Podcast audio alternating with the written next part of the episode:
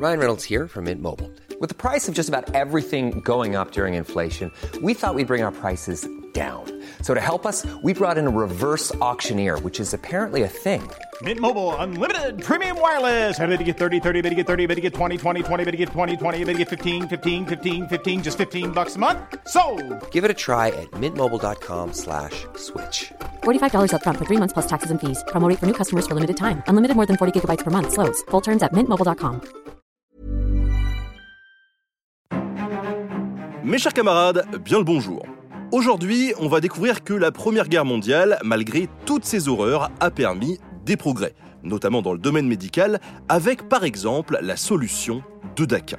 Cette petite bouteille qu'on peut voir un peu partout, on l'utilise au quotidien pour désinfecter les bobos et c'est un antiseptique hyper commun. Mais sa recette n'a pas évolué depuis 100 ans. Ladies and gentlemen, story about. En 1914, les médecins habitués aux impacts des balles de fusil avaient l'habitude de nettoyer rapidement les blessures à la teinture d'iode avant de les panser aussitôt. Mais la guerre a changé de dimension. On utilise beaucoup plus l'artillerie et des mitrailleuses modernes qui causent des plaies larges, profondes et compliquées avec des os broyés. L'iode ne suffit plus et on doit en mettre peu car il brûle la chair. Bandages et uniformes souillés deviennent des nids à bactéries.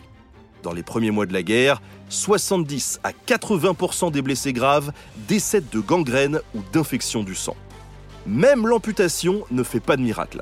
Face à 1,4 million de morts, 1918 ne compte que 56 000 survivants amputés. Beaucoup sont morts faute d'un désinfectant efficace. Heureusement, il y a eu Alexis Carrel. Ce médecin a travaillé à l'Institut Rockefeller de New York et a même gagné le prix Nobel de médecine en 1912. Scientifique déjà renommé, il se met au service du ministère de la Guerre pour trouver un remplaçant à la teinture d'iode. Nommé médecin aide-major de première classe en 1914, il crée en mars 1915 un hôpital expérimental au Rond-Royal, près de Compiègne, à seulement 20 km du front. Et il ne bosse pas tout seul. L'Institut Rockefeller finance son matériel et le pharmacien anglais Henry Drysdale Daquin l'assiste, d'où le nom de Daquin. Ensemble, ils testent plus de 200 combinaisons de produits pour trouver un produit efficace mais aussi facile et pas cher à produire. Ils se donnent tellement à fond qu'ils trouvent la solution dès mai 1915. Un mélange de permanganate de potassium et d'eau de javel à 0,5% de chlore actif. Ce liquide rosé transparent est très agressif contre les bactéries et les germes, mais inoffensif pour les muqueuses humaines. Critiqués au tout début, les résultats de Carrel finissent par convaincre tout le monde.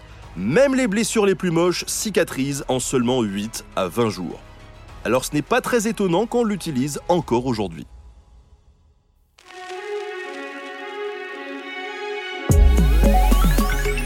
Merci à Quentin Girard pour la préparation de cet épisode court de Nota Bene.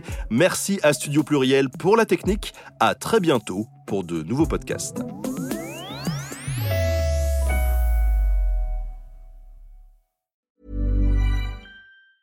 Mom deserves the best, and there's no better place to shop for Mother's Day than Whole Foods Market. They're your destination for unbeatable savings, from premium gifts to show-stopping flowers and irresistible desserts. Start by saving 33% with Prime on all body care and candles. Then get a 15-stem bunch of tulips for just $9.99 each with Prime. Round out Mom's menu with festive rosé, irresistible berry chantilly cake, and more special treats. Come celebrate Mother's Day at Whole Foods Market.